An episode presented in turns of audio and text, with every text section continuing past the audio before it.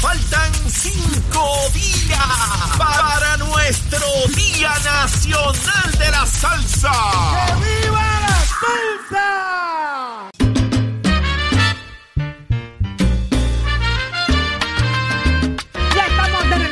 Nación Z y comienza una nueva hora repleta de información, de análisis y buen contenido como a usted le gusta. Pero usted nos escucha a través de Z93 en San Juan 93.7, en Ponce 93.3 y en Mayagüez 97.5 a través de las plataformas y redes sociales. Síganos, búsquenos en Facebook, dele seguir de igual forma en Instagram y búsquenos, mire, en la, en, en- en la aplicación La Música. Ahí puede vernos y escucharnos en cualquier parte del mundo y disfrutar del podcast. Así que está listo Jorge Suárez, está listo Eddie López. Buenos días, compañeros. Buenos días, Saudi. Buenos días, Eddie. Buenos días, Puerto Rico. Listos para seguir con ustedes el análisis, la información de lo que ocurre en y fuera de Puerto Rico. Y listos, señores, listos, porque quedan cinco días. Cinco días nada Cinco más. días para el Día Nacional de la Salsa, que ya mismo vamos a darles un chispito también. Mire, para que usted se involucre en todo esto, así que como quiera, pendientes aquí en Nación Z, que tenemos mucha información para ustedes. Eddie, buenos días. Buenos días, Jorge. Buenos días, Saudi. Buenos días a todos los amigos que nos sintonizan dentro y fuera de Puerto Rico. Una nueva hora llena de información que comienza hoy, martes 7 de junio del año 2022. ¡Levántate! ¿Cómo? Que el despertador te está velando y te agarra el tapón, Saudi María. Y que no se cansa de velar a uno el despertador. Cuando dice velar, es velar y te despierta y sigue ahí, ahí, ahí hasta que te levantes. Así es, señores. Pero ¿cómo está Puerto Rico? ¿Cómo está el mundo? La que sí sabe es Carla Cristina. Buenos días, Carla. Buenos días, Saudi, Jorge, Eddie, las personas que nos ven y nos escuchan a través de Z93. En los titulares tenemos que la oficina del inspector general reveló ayer que la Autoridad de Transporte Marítimo no mantiene un plan actualizado de los procedimientos relacionados a sus sistemas de información en el que se establezca un plan de continuidad y manejo de desastres que garantice la continuidad de sus operaciones en caso de que el sistema falle. Y de otra parte, la División de Integridad Pública del Departamento de Justicia informó que evaluará la querella presentada por el movimiento Victoria Ciudadana contra el alcalde de Trujillo Alto, José Luis Cruz Cruz, por supuestamente violar el Código Municipal. Y por otro lado, la Comisión de Asuntos de las Mujeres del Senado votará hoy sobre el informe del proyecto de ley que busca restringir el derecho al aborto. Su presidenta, Migdalia González, adelantó que la comisión no favorece la aprobación de la medida. Y en temas internacionales, el presidente de México, Andrés Manuel López Obrador, oficializó ayer su decisión de no asistir a la Cumbre de las Américas debido a la renuencia del gobierno de Estados Unidos de invitar a Cuba, Venezuela y Nicaragua. No puede haber Cumbre de las Américas si no participamos todos, sostuvo el mandatario. Somos, somos una mirada fiscalizadora sobre los asuntos que afectan al país. Nación Z, Nación Z. Por Z93, somos su noticia.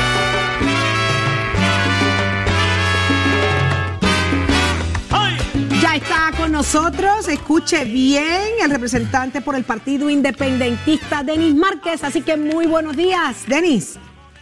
Saludos, buenos días y muy buenos días a todos ustedes y a todos los radioescuchas. Gracias día, por estar con nosotros acá en Nación Z. Vamos de inmediato a las informaciones, Jorge. Desde Gurabo Will Love, representante, buenos días, qué bueno que está con nosotros. Y, y le pregunto de inmediato, por lo que veo, ¿usted no está muy a favor del presupuesto que se va a presentar hoy? ¿Cómo?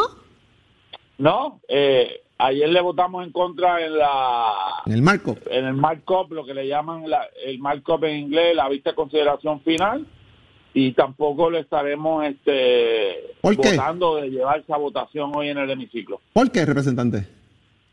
Bueno, yo creo que número uno, todo el mundo sabe la posición ideológica de nosotros de entrada a un presupuesto que no es un presupuesto de- del país, es un presupuesto impuesto por la Junta de Control Fiscal, que incluso el presidente de la comisión va a llevar algo a votación que no es final. O sea, es, es este tipo de un ejercicio de básicamente votar por un borrador para luego que el Senado lo, lo enmiende para luego enviarlo a la Junta de Control Fiscal, quien enviará una carta con las objeciones o los cambios para entonces someterse a los cambios de la Junta de Control Fiscal. Eso por un lado y por el otro lado, el asunto, me parece que el asunto, básicamente a la página 200 está todo esto, de establecer unas asignaciones de fondos condicionado a lo que imponga la Junta de Control Fiscal, sobre todo el de la Universidad de Puerto Rico. Si hay algo que los universitarios han estado defendiendo es su buen sistema de retiro. La Junta no quiere ese sistema de retiro, punto. y, le, eh, le incluyen en el presupuesto que si quieren 40 millones de dólares más, tienen que cambiar su sistema de retiro, punto y pelota. Me parece que es una cosa insostenible, es un chantaje legislativo y si a eso le añadimos que la universidad, por ejemplo, y otras agencias de gobierno no reciben los fondos necesarios, no porque la legislatura no quiera, es porque la Junta de Control Fiscal lo impone y esa es, y esa es claramente nuestra posición. Representante, buenos días. Eh, le pregunto, hay una iniciativa, buenos días, saludos. Hay una iniciativa suya que tiene que ver con lo que son las, eh, las asambleas municipales para evitar quizás fortalecer las asambleas municipales, para evitar los casos de corrupción de los alcaldes. ¿Con qué se come eso? ¿Qué, tiene incluido eso? ¿Y qué debe pasar en esa transformación? Bueno, nosotros, yo, yo, como tú señalas, eh, cuando yo fui asambleísta municipal hace muchas, bueno, no tanto, hace un, tiempito atrás, hace como 25, 30 años, este, era la ley del municipio, luego cambió a la ley de municipios autónomos y ahora cambiaron el código municipal y el código municipal en vez de darle mayores poderes a la legislatura municipal le quitó muchísimos poderes y sigue siendo yo estoy consciente del balance de la composición de las legislaturas municipales pero no empecé a eso la Junta de Subasta o municipio no puede estar exclusivamente controlada por el alcalde, la oficina de auditoría interna no le puede responder exclusivamente al alcalde y no remitirle informes a la comisión, a la legislatura municipal. Eh, hay un conjunto de, de contratos que tienen que ver con donaciones que no pasan por la legislatura municipal, excepto un reglamento y es un cheque en blanco. El asunto de las contrataciones, el asunto de, de, de, la, de las subastas que también... Debe participar, deben participar las asambleas municipales en la subasta y procesos competitivos. nosotros proponemos que haya una representación de, de diversas, como te puedo dar un dato, como lo es en la legislatura, donde hay gente de, que representa a los diversos partidos en la Junta de Subasta de la Cámara de Representantes. Es un poco que llevar eso a, a, los municipios. Y no nos olvidemos que el Código Municipal, del que tanto, del asunto de los desperdicios sólidos, de que tanto se ha hablado en estos días por los arrestos de personas, Así es. esos contratos no van a subasta pública por disposición del Código, del Código Municipal y estamos hablando de contratos millonarios que no pasan por un crisol y al igual que otros conjuntos de, de, contratos. Y, hacia eso nosotros vamos a, a, buscar mayor transparencia, a buscar mayor poder para la legislatura municipal, porque al fin y al cabo, si queremos realmente hablar de que las legislaturas municipales funcionen, pues no pueden ser, como han sido históricamente, unos sellos de goma del alcalde. Representante, de, igual manera, y, cambiando un poco el tema eh, legislativo, vamos un poco al tema del estatus político. Partido Independentista puertorriqueño eh, participó de las reuniones, hicieron sus planteamientos. Si no hubiesen cambios, si no pasa nada con el borrador existente que se debe erradicar en los próximos días para que vaya a vista pública, para que se pueda trabajar en el Congreso, etcétera, etcétera, etcétera, ¿votaría hoy el Partido Independentista tal y como está ese borrador? ¿Participarían del propuesto eh, plebiscito? Bueno, habría que esperar que todo eso se aprobara, pero lo que nosotros estamos planteando, Jaime, es que eh, tiene una píldora venenosa el proyecto, que es la autoejecutabilidad de la estadidad. ¿no? Y eso lo que va a impedir es que pueda tener consciente de que el año en que se radica el proyecto, consciente de todo, de, de, que viene un nuevo, un nuevo Congreso, consciente de todos esos factores en términos sustantivos, el que se establezca y el que conoce cómo funciona el Congreso de los Estados Unidos y cómo es la cosa en el Senado y la Cámara, el que se ponga una cláusula de autoejecutibilidad que no está en ningún proyecto de admisión, eh, de admisión no, de, de, estadidad anteriormente, lo que significa es que no va para ningún lado el proyecto de ley porque hay unos sectores fuertes en el Congreso de los Estados Unidos que cualquier cosa que sea autoejecutable la estadidad eh, no lo van a dar ningún aval. Y por lo tanto nosotros promovemos que lo que sea es que se definan claramente eh, esos elementos de la estadidad, al igual que de las otras alternativas en términos de, la libre asociación. está bien definida, está definida la independencia correctamente ahí y el proceso de que Puerto Rico se convierta eh, en un país independiente y la transición, ¿está definido eso claramente ahí? ¿O eso es una inquietud también que tiene el Partido Independentista, representante? No, en términos, en términos generales está, está bien, en términos generales siempre hay, hay cosas que se pueden eh, mejorar. Lo que pasa es que nosotros planteamos que de inicio el proyecto tiene algo importante, que es que por primera vez se, se excluye el problema del país, que es el actual estatus, el, que permite que el, presupuesto del país lo controle una Junta de Control Fiscal. Y por lo tanto, nosotros partimos de una buena noticia, ¿no? De que por primera vez en la historia no se incluye un modelo colonial, un modelo eh, de que Lela sea alternativa. Y de ahí en adelante hay que continuar trabajando, continuar eh, exigiendo eh, y emplazando a que el Congreso de los Estados Unidos actúe. ¿Cuánto les afecta o quizás modifique las posibilidades de éxito de ustedes como Movimiento Independencia, estando la libre asociación y este tipo de vertiente ahí, y particularmente si hay que ir a alguna consulta adicional? Bueno, yo, nosotros 75 años de historia de abogar por la independencia de Puerto Rico, nosotros entendemos que la libre asociación es un adelanto eh, en términos de lo que puede la gente que cree en algún modelo autonómico, ¿no? Eh, es un modelo que sí cumple con el derecho internacional, pero nosotros creemos que no es necesario una libre asociación en Puerto Rico, que tenemos la capacidad. Pero no temen que se les vacíe la gente allá. No, nosotros, todo lo contrario, nosotros estamos, creemos y cada día lo promovemos más de que la independencia es la alternativa para el futuro para el país con acuerdos y tratados de amistad con los Estados Unidos y con otros países del mundo. Eh, nosotros en cualquier escenario, no importa el que sea, después que decidamos participar, siempre vamos a defender lo que creemos, la independencia de Puerto Rico. Representante, se nos queda el tema, obviamente, del referido a justicia que usted hizo del asesor del presidente, que nos gustaría saber, ¿verdad?, las, motivaciones finales con eso, pero tenemos un poquito de tiempo. Si, si nos contesta rapidito. Claro, claro, da tiempo, da tiempo, cuéntenos, cuéntenos. No, no, es sencillo, yo hice el primer referido inicial, se hizo una investigación, la, la, eh, la investigadora, una fiscal, hizo un gran informe y donde hace unos señalamientos de posible violación al Código de Corrupción. El presidente de la Cámara no hizo nada con ese informe, me envió copia y yo lo que hice fue enviárselo al Departamento de Justicia porque el propio informe de la propia examinadora que él contrató concluye que puede haber una violación al Código de, Anticorrupción en dos términos, de un posible delito por el inciso 8 del artículo de, del inciso del artículo 3 y el recobro de dinero por parte del Departamento de Justicia de un contrato ejecutado y otorgado ilegalmente. Eso es básicamente el planteamiento, le corresponderá a justicia investigarlo, pero es información que surge del propio informe y la responsabilidad era remitírselo al Departamento de Justicia y eso fue lo que yo hice. Usted hizo lo que poca gente hace, que esas cosas pasan, hay unos informes ahí que se rinden y nadie le da seguimiento. Así que muchísimas gracias, eh, Denis Márquez, por su gesta, como Bendiciones a Micaela, representante. Claro que sí. Saludos siempre. Un abrazo.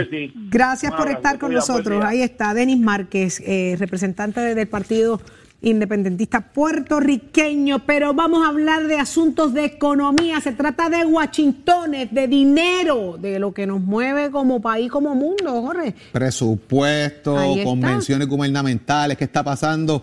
Buenos días a nuestro querido amigo Raúl Candelario, ¿cómo estás? Buenos días, Jorge. Ahora sí, ahora sí. Raúl, qué bueno tenerte con nosotros. Esta cumbre gubernamental de Puerto Rico Now, eh, eh, ¿beneficio para la isla? Mira, yo, eh, este tipo de cumbre normalmente se da durante el primer año de gobierno, eh, de diferentes vertientes a través de los años, en y fuera de Puerto Rico. Estas cumbres eh, meramente tienen el, el, interés de poder presentar, obviamente, la mejor cara de Puerto Rico, eh, lo cual, por las razones que todos conocemos, en los pasados años no fue fácil. Así que el propósito de este año, en esencia, es básicamente decir, estamos aquí nuevamente, tenemos ya un plan de ajuste que fue confirmado, ya hay presupuestos que van a incluir pagos de deuda, estamos asumiendo nuestras responsabilidades y tenemos factores económicos que nos ayudan a hablar bien de nosotros. La actividad económica, los recaudos del gobierno han mejorado, el desempleo a un nivel muy bajo. De hecho, lo que hace falta es empleo en el país, gente que, quiera que entrar a ese mercado. En fin, son diferentes factores que abonan a que un inversionista pueda crear apetito sobre aquellas inversiones que tiene el pueblo de Puerto Rico. Importante, porque es la manera de atraer de alguna manera gente al país que mira a Puerto Rico como opciones realmente de crear negocio.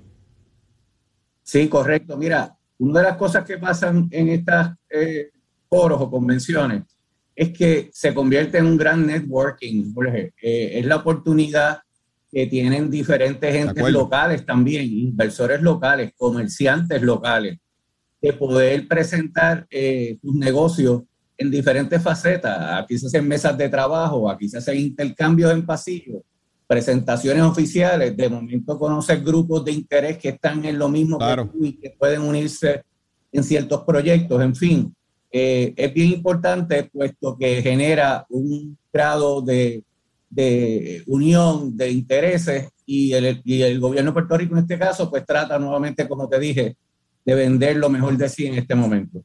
Raúl, de igual forma, la legislatura de Puerto Rico, en este caso la Cámara de Representantes, se apresta a atender hoy el presupuesto del país a tono de aprobar el mismo, enviarlo al Senado para que el Senado someta las enmiendas necesarias, la Junta pase revisión y haya quizás una concurrencia de aquí al 30 de junio. ¿Cómo lo ves? Pues yo creo que el proceso es, es hasta raro, te tengo que decir de la forma que lo leí, ¿verdad? Como son eh, básicamente pude apreciar que se queda en 12.572 millones, se crea un proyecto sustitutivo que para el público que nos oye no es otra cosa que se han presentado medidas similares y se están recogiendo en una sola medida en este caso. Eh, lo otro que veo es que por las expresiones del representante Santa, muy competente por cierto, este, indica que hay una restricción de cerca de 10 millones que sacan del, del de la Oficina de Gerencia y Presupuestos, una cantidad básicamente mínima para atender preocupaciones particulares. Eh, y lo otro que me resulta un tanto raro es que yo trataría, ¿verdad? O, como normalmente es lo que uno hace, uno saca lo que entiende que es su presupuesto completo desde que sale de la Cámara y cuando llega a Senado, pues con todo el derecho, el Senado tiene derecho a hacer las enmiendas que entienda. En este caso, de las cosas que me parece que han sido aceptadas, Cámara y Senado han trabajado con el presupuesto desde hace meses, por lo que han tenido a la mano en diversas ocasiones los números tanto del gobierno como las expectativas de la Junta. Así que yo creo que es bastante cercano lo que va a hacer, no creo que haya mucho movimiento adicional pero el que se señale públicamente que lo que sale de la Cámara se convierte en un borrador vivo, que Senado va a trabajar, es una expresión que no me pareció razonable. Eh, y sí, mi expectativa es que básicamente el presupuesto que salga de la Cámara va a ser sustancialmente igual al que apruebe Senado. O sea que prácticamente entiendes que debe haber en alguna medida una concurrencia entre ambos, entre ambos, eh, entre ambos cuerpos legislativos a tono con lo que va a pedir finalmente la Junta de Supervisión Fiscal y que tengamos ese segundo presupuesto finalmente balanceado. Bueno, si el número se aparta sustancialmente del número que la Junta solicitó en su origen, pues tendremos probablemente un presupuesto de la Junta. Vamos a ver recordemos lo siguiente, el número final es el número final. Lo importante es lo que está dentro de este presupuesto. Claro. Y hay que ver cómo estas partidas están siendo realineadas. Son sustancialmente realineadas los intereses de Cámara y Senado, pues entonces no deberemos tener grandes variaciones. Si apartan demasiado, pues entonces la Junta actuará. Gracias, Raúl, por estar con nosotros en la mañana de hoy aquí en Nación Z. Como siempre, Jorge, un placer estar contigo. Oiga, mis amigos, si usted está en este momento en la búsqueda de, eh, de, empleo, si usted está buscando alternativas, pues sepa que Genesis Security tiene una actividad de reclutamiento el próximo 10 de junio en Naranjito, en el edificio Isla Centro, cuarto piso, justamente al lado de la alcaldía. Este evento se efectuará de 8 a 3 de la tarde. ¿Qué necesita usted? para formar parte de la familia de Genesis Security, una identificación con foto vigente, Seguro Social, certificado de antecedentes penales, certificado de salud, certificado de nacimiento, dos fotos, dos por dos, acorde con la ley 300, y usted pueda participar de este evento de reclutamiento que se efectuará este próximo viernes. Así que recuerde, este próximo viernes en Naranjito, Feria de Reclutamiento de Genesis Security. Saudi Rivera Soto. Usted está en Nación Z a través de Z93, donde escucha al que sabe de deporte, Tato Hernández. Somos Deporte, buen día. Muy buen día, Titi, muy buen día para todos. Vámonos con los deportes. Hay una baja en el olimpismo, en nuestro deporte, y es nuestro Rafa Quintero. No se sabe qué está pasando con este muchacho, un muchacho olímpico que ha estado en las últimas dos Olimpiadas Centroamericana y Panamericana representando a Puerto Rico en la modalidad de plataforma de clavado. Pues mira, hace dos meses no se sabe de él, tuvo una pausa, no ha hablado mucho con su entrenador. Por ahí viene el campeonato mundial del 18 de junio al 3 de julio en Hungría de, de, natación y de clavado y el hombre no ha contestado y entonces sabe si va o si no va a estar presente en esta actividad, que eso es comienzo para su nueva preparación del ciclo olímpico. Hay que bregar con el Comité Olímpico de Puerto Rico, con su entrenador, qué pasa con este joven, por qué esta pausa, él está bien, no está bien, algún familiar, algún sentimiento, porque este es un gran atleta que él se ha vivido siempre, lo que es la natación y lo que es esta modalidad de clavado de plataforma y que de la noche a la mañana el hombre declara una pausa y declara una pausa y no quiera participar, algo tiene que estar pasando y yo le digo, incito y, le, propongo al Comité Olímpico que se sienta a hablar con este joven a ver por cuál y tal razón es que él está tomando esta pausa y si necesita ayuda, brindarle 100% de ayuda porque este es un gran atleta que ha representado a Puerto Rico dignamente y quien mejor el que se lo merece. Así que, oiga, chero, que tengan buen día. Give it my friend. Jorge Suárez. La fiscalización y el análisis de tus mañanas de lo que ocurre en y fuera de Puerto Rico comienza aquí en Nación Z. Saudi Rivera. La verdad con un análisis serio y responsable. Y Eddie López. Levántate que el despertador te está velando y te agarra el tapón. Nación Z por Z93.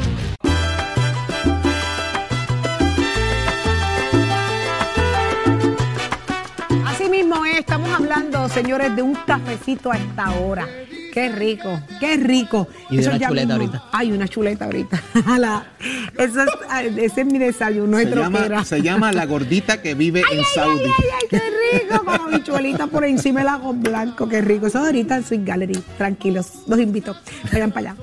Óyeme, vamos a hablar de inmediato al regreso de Nación Z. Ya está en línea telefónica con nosotros el licenciado Leo Aldrich. Pero, ¿qué está pasando en Puerto Rico? Carla Cristina, cuéntanos todos los detalles. Jorge, Edith, todas las personas que nos ven y nos escuchan a través de Z93, ya leíto que también lo vi, que llegó por ahí. Bueno, los titulares tenemos que la presidenta ejecutiva de la Autoridad de Acueductos y Alcantarillados, Doriel Pagan Crespo, adelantó que se espera que los embalses de Carraízo y La Plata, que suplen la mayoría de los clientes del área metropolitana, entren en nivel de observación esta semana, esto debido al clima y la poca lluvia que ha caído en los pasados días. Y de otra parte, de otra parte residentes de Vieques y Culebra solicitan al gobierno mayor participación, tanto en las vistas públicas como en el proceso de compra-venta de nuevas embarcaciones para el transporte desde y hacia las islas municipio.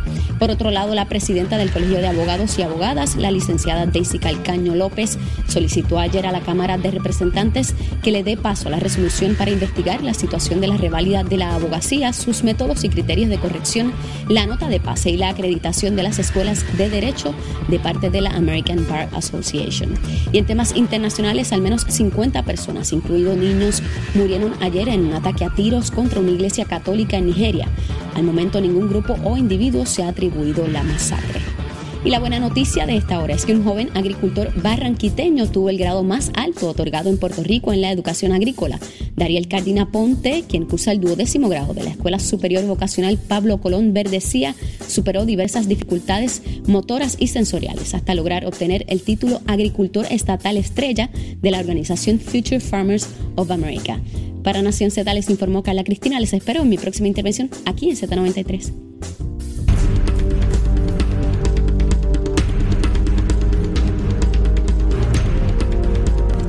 Está de frente al país el licenciado Leo Aldrich. Muy buenos días, licenciado. Buenos días, Saudi. Buenos días, Eddie. Buenos días, Jorge. A toda la gente que nos ve y nos escucha por aquí por Nación Z. Un privilegio estar con ustedes. Buenos días, Leo. Ay, María, qué lindo el coro de los ¿Viste? niños de Nación Z a la misma vez, que ¿Viste? sincronía. ¿Usted escuchó eso, licenciado? Hablamos de chuleta y coreano. Oye, lo llevábamos practicando toda la pausa. Les quedó bello, bello. Como Otra vez. muchachos regañados en la escuela. Así Viste, mismo, viste. es que mire, Ah, licenciado, hay que llevarlo por el caminito, usted sabe. licenciado, por el caminito van dos o tres y van derechito para la cárcel. Ay, santo Cristo. Vamos a hablar de la diferencia de, la, de, la, de, la, de, la de los asuntos penales y los asuntos federales, porque en todo este festival de, lecturas de sentencia, de acusaciones, de encuentros de culpabilidad, hay mucha duda. Licenciado, ¿cómo podemos segregar lo que es asunto penal versus federal? Pues mira, es importante siempre destacar que son dos sistemas distintos. En Puerto Rico, al igual que en todos los estados de Estados Unidos, coexisten, conviven dos sistemas de justicia. Uno el penal, un, perdón, uno el federal y uno el estatal. Eh, la principal diferencia, hay muchas diferencias, pero la principal diferencia al momento de la sentencia en el foro federal y en el foro estatal es esencialmente que en el foro federal las penas oscilan, es decir, la pena de un crimen puede ser, digamos, desde probatoria hasta 20 años de prisión. En el foro estatal, la norma es que la, pena, ¿verdad? El, delito tiene una pena fija, 99 años o 30 años para ley, cierta ley de armas, eh, y, y, son penas fijas que no permiten esa discreción del juez sentenciador. No así en el Foro Federal, donde mucho del trabajo del abogado, del lawyering, se hace en esa vista de sentencia, porque ahí es donde uno le trata de ganar la menor cantidad de tiempo posible en, en prisión. Así que yo creo que esa es la diferencia principal entre un sistema y otro, y lo hemos visto en tiempos recientes. Ayer, por ejemplo, coincidieron las sentencias de la joven que fue hallada culpable por un jurado de asesinar a su compañero policía y la pena fija, pues por la ley de armas y el asesinato era 124 años, me parece. Era una pena fija que la jueza no tenía discreción alguna. No, no obstante, en el foro federal, la sentencia para el ex, eh, alcalde de Aguas Buenas había un margen amplísimo y la jueza, eh, la honorable Silvia Carreño Col, le impuso una sentencia de 24 meses, dos años, tomando en consideración todas las cosas que tiene que tomar en consideración. ¿Qué tiene que tomar en consideración? Todo. Cuando digo todo es todo, es decir, el historial criminal, la vida y obra de la persona, los impedimentos físicos o, dificultades que pueda tener, eh, la superación que pueda haber mostrado desde que cometió el delito hasta el momento de la sentencia. Yo he tenido casos, por ejemplo, en que la persona comete un delito y durante el tiempo que aguarda la sentencia, pues estudia trabaja, se desarrolla profesionalmente y eso los jueces lo ven y lo tienen que por ley.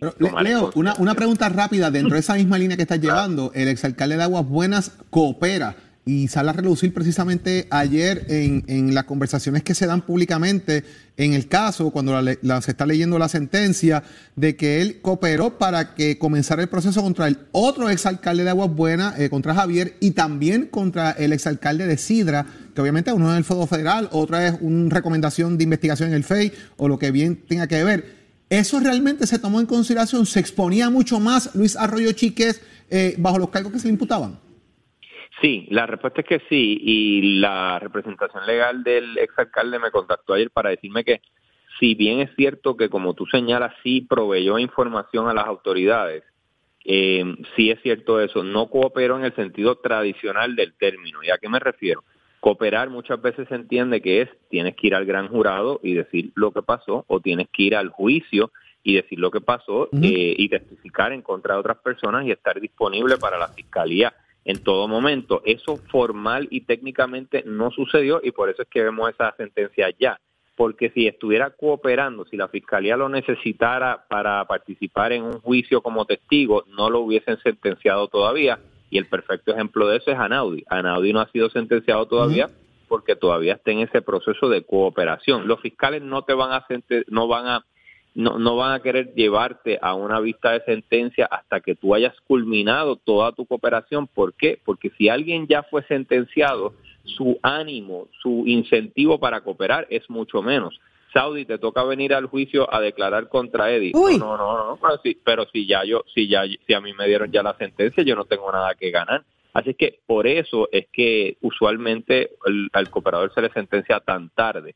Ahora, en este caso, en este caso, pues él sí proveyó cierta información, pero los fiscales entendieron que no era necesario mantenerlo como cooperador, eh, pero sí se le, se le dio algún tipo de, beneficio, crédito por, por, por, estar a disposición de la, de la fiscalía y la sentencia final pues la, la impuso la jueza de 24 meses. Leo, dos cosas. La primera te la doy de asignación porque no he encontrado por qué fueron 124 años y no 129, porque es la pena especial más los 99 años. Pero eh, si lo encuentras tú primero que yo, pues, me lo traes. Y lo otro es el error de juicio quizás del, del, del, abogado de defensa Michael Corona al abrir la puerta de un testimonio de lo que trascendía en la oficina del representante Néstor Alonso. ¿Cuánto entiendes que tuvo esto que ver en la discusión del carácter quizás para que encontraran culpable al, eh, al ex representante Néstor Alonso? Pues mira, para ser justo, a mí no me gusta pasar juicio sobre el trabajo de otros compañeros porque están en el calor de la batalla, ¿verdad? Es más fácil desde, desde la tranquilidad del, del, aire, de uno pues analizar lo que hacen otros compañeros. Yo he estado ahí y cuando uno está allí en el fuego de la batalla, pues surgen situaciones imprevistas. Y, y pues no sé, eh, no, no le quiero atribuir eh, un error eh, necesariamente al licenciado, pero... Saliéndonos del error, ¿cuánto lo del testimonio de lo que pasaba allí tuvo que ver quizás en el, en el carácter, verdad, para que le encontraran culpable? Porque la acusación era por otra cosa. Sí, pues mira, yo... Esto, ¿cómo te explico? Todo lo que a mi juicio, todo lo que suceda en el juicio es importante. Y cuando digo todo es todo, todo lo que se dice, la manera en que se viste, la manera en que se transmite, el, la, proyección de la persona, eh, todo, absolutamente todo. Hay unas, hay unas, unas instrucciones y esas instrucciones del juez al jurado le van a decir, ustedes ignoren esta parte que sucedió, ustedes solamente tienen que enfocarse en esto y obviamente los jurados hacen un esfuerzo realmente eh, fuerte para cumplir con esas instrucciones, pero nadie puede obviar, nadie puede derrotar el hecho de que somos seres humanos y que es básicamente imposible después de uno escuchar algo decir, bueno, lo voy a ignorar porque no hay una varita mágica. Eh, así que yo pienso que aunque las instrucciones sí son importantes, las instrucciones al jurado por parte del juez, la realidad es que los jurados son seres humanos y son seres humanos que son eh, que no están entrenados en el derecho y pues puede ser muy difícil eh, ignorar algo que sucedió. Incluso en la deliberación es potencialmente una verdad es una posibilidad que, que haya que hayan considerado cosas que no necesariamente fueran parte de los elementos del delito. Ahora si ellos admiten que usaron ese, esos asuntos fuera de, del estadio de los delitos para tomar su decisión, podría haber un problema y podría revisitarse el veredicto. Pero determinar lo que ocurrió en una deliberación es bien difícil, de hecho está protegido por el derecho, se supone que los jurados se sientan libres y, y, y, y, que puedan manifestarse libremente en ese proceso deliberativo. Lo vimos en un caso reciente en Nueva York, en el caso de la que era eh, pareja de, Jeffrey Epstein, que hubo unas situaciones dentro del jurado, de la deliberación del jurado, y la defensa trató de averiguar qué había pasado. La jueza dijo, no, eso es sagrado, lo que pasa en ese recinto no lo vamos a, examinar. Así que, en, en, resumidas cuentas, creo, Saudi, para volver a tu pregunta, que la diferencia principal entre el sistema federal y el sistema estatal en Puerto Rico en cuanto a lo penal son las penas. En lo federal las penas oscilan y en la estatal la pena es fija. Ahí, está. Clarito quedó eso. Eh, por los dos lados es malo, tanto federal como, estatal. Eh, no se busque una, señores, evite, respete las leyes y evite eso, disfrute de su libertad que es sagrada. Gracias, licenciado Leo Aldrich, por estar con nosotros un, día más. Buen día, Leo. Gracias a ustedes. Un privilegio siempre. Como siempre, será entonces hasta mañana. Y ya está con nosotros el director ejecutivo del COR 3, él es Manuel Lavoy. Muy buenos días. Buenos días, ingeniero. Buenos días a todos allá, Nación Z. Qué bueno que está con nosotros. Vamos a hablar de, de qué ha estado pasando en las últimas semanas ¿verdad? Uno siempre piensa en el Col 3 y tengo que serle honesta, uno piensa en que ahí hay muchos Washingtones, ahí hay muchos chavos, pero también sabemos que es muy restrictivo en la forma en que se desembolsa, hay que cumplir con muchas cosas, eh, lo hemos discutido en, entrevistas anteriores, pero hay, una, hay un tema bien interesante, eh, Verde que usted nos puede abundar, y es que el gobernador estima que en ocho años estará restaurada toda la red eléctrica de Puerto Rico, a juzgar por lo que eh, el presente, la realidad con la que usted brega todos los días, ¿Cómo va esto? Primero que todo, tenemos que recordar que los 10.500 millones de dólares que FEMA asigna para reconstruir la red eléctrica de Puerto Rico, eh, especialmente lo que son las líneas de transmisión y distribución, eh, eso se hizo disponible en septiembre del 2020. No fue hasta ese entonces que ese dinero se hace disponible para entonces comenzar los primeros proyectos. Y también recordaremos eh, que no fue hasta el primero de junio del año pasado que entra Luma a operar y mantener la red eléctrica de transmisión y distribución. Y ahí es que comienza la elaboración de los primeros proyectos que se presentan al negociado de energía de Puerto Rico, que es el primer ente que tiene que evaluar y aprobar. Así que ya a partir de julio y agosto del año pasado empiezan las primeras aprobaciones del negociado y eso da paso a un proceso de contratación de ingenieros, arquitectos, para que empiecen a hacer los planos, los diseños de todos estos proyectos eh, para que entonces se vayan avanzando y eventualmente vuelvan a FEMA nuevamente y FEMA entonces los pueda dar una aprobación final para ir a construcción. Cuando sucedió el apagón en, abril, eh, principios de, abril de este año, eh, la realidad del caso es que hubo un señalamiento del propio gobierno de Puerto Rico, el gobernador Pierluisi, eh, donde le pide a FEMA que pueda agilizar un poco más esas evaluaciones, debido a que sabemos que es bien necesario que comiencen esos proyectos. Así que en abril había un proyecto aprobado eh, bajo ese proceso que te acabo de describir. Y hoy por hoy, y eso fue el gran anuncio del día de ayer, es que se agilizan los procesos para que ya hayan 15 proyectos aprobados eh, al comienzo de esta temporada de huracanes del 2022. Eh, eso totalizan 116 millones y lo mejor es que comienza oficialmente este ciclo de sometimiento de proyectos a FEMA, FEMA los aprueba y se da luz verde a construcción.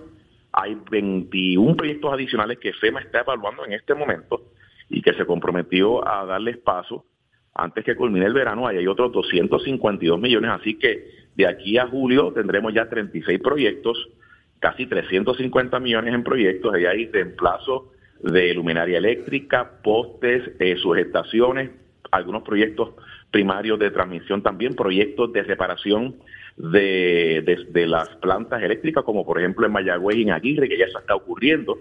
Y bien importante, y creo que lo habíamos mencionado en una entrevista pasada, FEMA también le dio paso, estamos a punto de que FEMA apruebe finalmente un proyecto de compra de componentes y equipos eléctricos. Eh, ese proyecto va a ser de 650 millones y va a permitir empezar a ordenar todos esos equipos que se tardan en llegar, en lo que en paralelo se evalúa los proyectos por FEMA y se va a construcción. Así que yo creo que eh, sabemos que ha sido un proceso que ha tomado tiempo eh, y la realidad del caso es que la buena noticia es que finalmente las cosas han engranado, los procesos se están moviendo, los proyectos ya son una realidad de la red eléctrica y ciertamente este año 2022 ya tenemos esos primeros proyectos que avanzan y estaremos en los próximos ocho años haciendo la reconstrucción de Puerto Rico. Ingeniero, a pesar de que han pasado cinco años después del huracán, a pesar de que lo que se ha eh, eh, obligado es el 1% de los procesos eh, o del dinero que, que, se había otorgado, me parece que en justicia hay que traer el asunto a lo que a los obstáculos que se le han presentado al gobierno local y particularmente lo que usted ha tenido que vivir. Y más reciente se menciona, inclusive, además de la burocracia eh, a ultranza que existe allí en FEMA, el asunto de la mano de obra y también ahora de los materiales que se refleja también en la, en la conferencia de prensa que se lleva a cabo ayer, que esto también pudiera tener un efecto. Y vuelvo y repito, me parece que en justicia, para poder analizarlo completo, si se trae que han pasado cinco años, si se trae que hay una cantidad significativa de millones de dólares, que por qué no se ve ese efecto, hay que traer esto, estos obstáculos, ¿verdad? Y estos factores también a la mezcla para entender de que muchas veces no está en nuestras manos eh, el asunto de poder mejorar nuestra red eléctrica.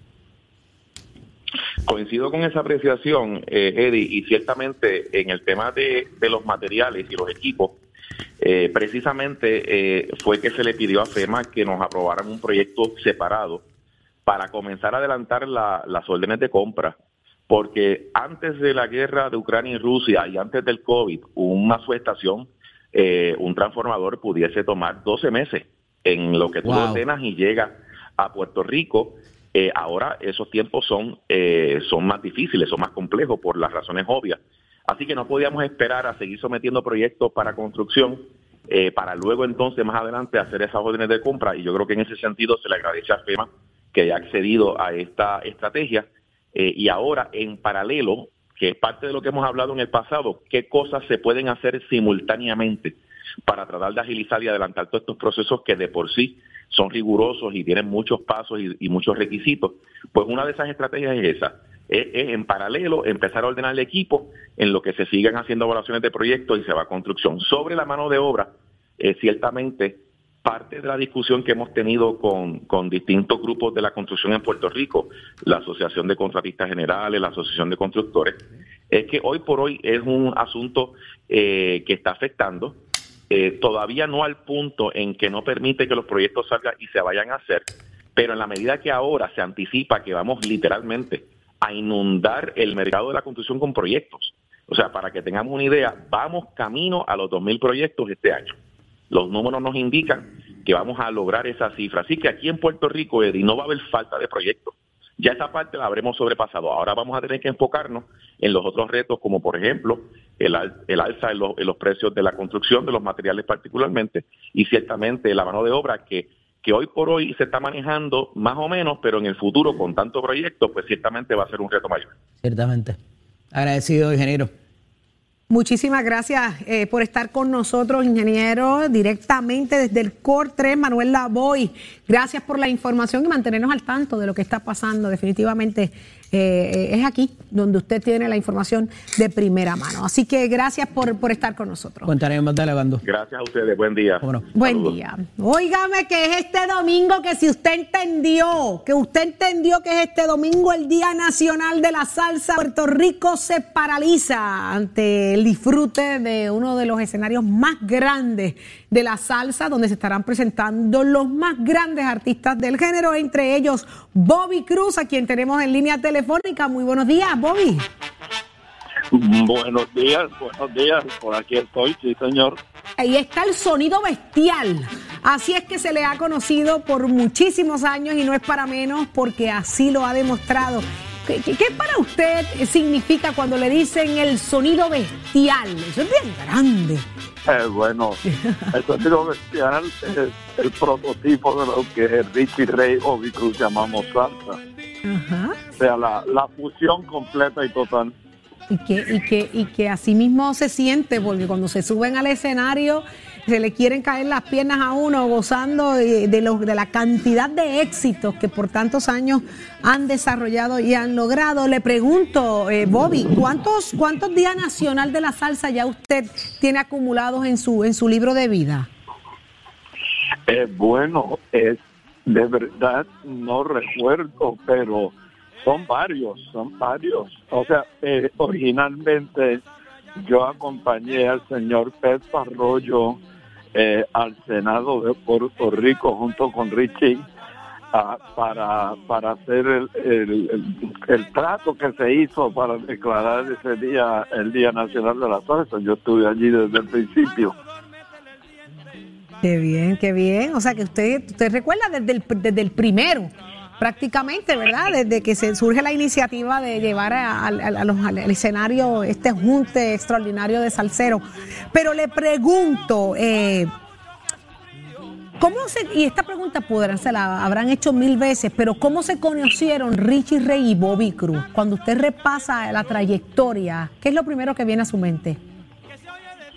Bueno, eh, yo, yo, yo conocí a Richie cuando Richie tenía unos nueve años y, lo conocí fue en, en la escuela donde yo cursaba estudios en Nueva York y hicieron un show en el cual yo también participé y Richie tocó, creo que fue la quinta de Beethoven en el piano a los nueve años. A los nueve años, eso, eso, eso es interesante, porque a esa edad demostrar talento por la música e identificarla pues eh, es, un, es, un, valor, un valor bien, bien grande. Pero Venga acá, Jorge, venga acá, Eddie. Ustedes están súper listos para este domingo y aquí tenemos con nosotros a Bobby Cruz. Un honor tenerlo con nosotros. Saludos, maestro. Privilegio para nosotros que esté con nosotros aquí en Nación Z y en Z93. ¿Ya le dijeron para qué tarima va? ¿De las dos que hay o todavía? Don Bobby, ¿ya le dijeron en cuál tarima le toca? ¿Cómo? Eh, no, eh, cu- ¿Cuál fue la pregunta? Que si ya sabe para qué tarima va de las dos que hay, porque eso es uno puesto, uno quitado. Esto es, mire, para el bailador el domingo, a todo el mundo ahí. ¿Ya está ready? Sí, estamos, estamos listos, claro que sí. Claro que sí. Bobby, hay un tema específico que es bien esperado, ¿verdad? Y es mi bandera. Ese tema estará ahí el domingo. Perdón, sí, eh, mi bandera está incluido. Eh, el, el repertorio, nosotros dejamos que lo escogiera la empresa, ¿no? Ajá. Eh, porque como tú dices, son muchos éxitos y siempre que Ricky y yo nos presentamos, alguien termina diciendo, ah, mano, no tocaron la mía. Qué bien, qué bueno. Eso, eso, eso queda para los libros, ¿verdad? Eh, En la historia de, de Richie Ray y Bobby Cruz. Eran tantos y tantos y tantos que ellos prefieren que la misma empresa escoja, porque imagínate si, si para complacer a todo el mundo entre tantos éxitos no es tan fácil. Así que mire, mucha salud, muchas bendiciones y larga vida. Bobby, gracias por estar con nosotros acá en Nación Z eh, y nos vemos este próximo domingo, si Dios lo permite.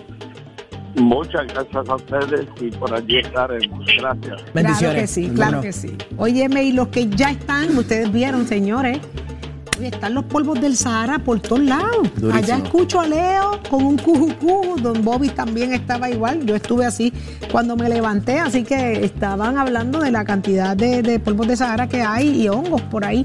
Polvo el Así que Sahara, el el calor. caliente, eh, lo- el, el posible racionamiento que se pueda dar en algunos lugares. O sea, está la cosa media complicada con el tema Está la de. cosa, está la cosa complicada, hay que ambiental, cuidarse, así sí. mismo es, hay que cuidarse mucho. Eddie también está ronco, hace un ratito que también le comenzó. Sí, pero eso no son polvo el Sahara. No, no. Ay, póchame a Leo Díaz. No quiero preguntar nada. Quiero ver a Leo Díaz. Leo. Jorge, no sean malos, Jorge, por Dios, no sean malos. Te escuché tosiendo. No quiero saber de tuyo Mira, tampoco, el Leo. pobre Eddie que tiene ese catarro está fañoso ahí, está tratando de hacer lo mejor que puede y este Jorge pues, ¿Y por qué tú maltratándolo. estás tosiendo también? Mira, eh, yo padezco de esta cosa de sinusitis. Cuando Ah. vienen estos polvos del Sahara, de verdad Ah. que la paso grave, mal, mal. La paso muy mal. Y Qué a todas mal. las personas que tienen alguna condición respiratoria, sé que la pasan muy difícil. Los índices de calor van a estar altísimos, no solamente hoy, en los días por venir. Comienza la sequía. Tenemos que tomar eh, precauciones con relación a los abastos de agua. Eh, así que se presenta un verano realmente caliente, pero si Sí. caliente va a estar en verano, va a estar ma- mejor, ¿verdad? En el estadio Irán Bithorn en este próximo Uy, domingo. este domingo no hay calor que se sienta, lo que hay es fuego para el bailador. Oh. El cañaveral va a estar encendido, pero acá. Encendido, encendido. Vamos a estar allí eh, eh, en el Día Nacional de la Salsa. Este- eso es ya, esto es este próximo Este domingo. Cinco días, mira, cinco horas días. faltan. Llévalo a las horas porque la gente está emocionada. Así faltan es. horas. Así es. Leo, comienza Nación Z Nacional. Eh, Jorge Suárez, Eddie López. Eddie, dime algo que me quedé preocupada. No, no. Ah, Habla, habla, habla. Habla, pueblo. Entonces, hasta mañana a las 6 de la mañana. Nación Z. Día.